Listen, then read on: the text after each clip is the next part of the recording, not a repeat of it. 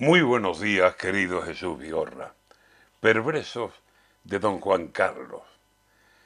Parecen querer algunos que viva en un agujero, en algún zulo escondido o en un viejo monasterio sin quitarse la capucha, sin destacar en los rezos y sin que le dé la luz ni trabajando en el huerto. Parece una cacería que no abandonara el puesto y están ahí a ver si sale, a ver si asoma, yo espero, y lo sigo y lo persigo como si estuviera oyendo, como el que acecha una liebre o el paso de algún conejo, como si hubiese matado no a un elefante, a un ejército, y tuviera que esconderse como el peor bandolero. Parecen querer algunos un público linchamiento.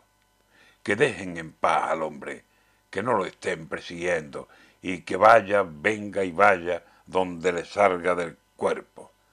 Ahí están las mirillas de cámaras al acecho, que si antier estaba en Londres, él y Carlos no se vieron, que las cosas de Palacio son raritas, lo sabemos. Digo que fue a ver el fútbol y de allí se fue a San Genjo. No hay regate en la regata, que no se escape el emérito.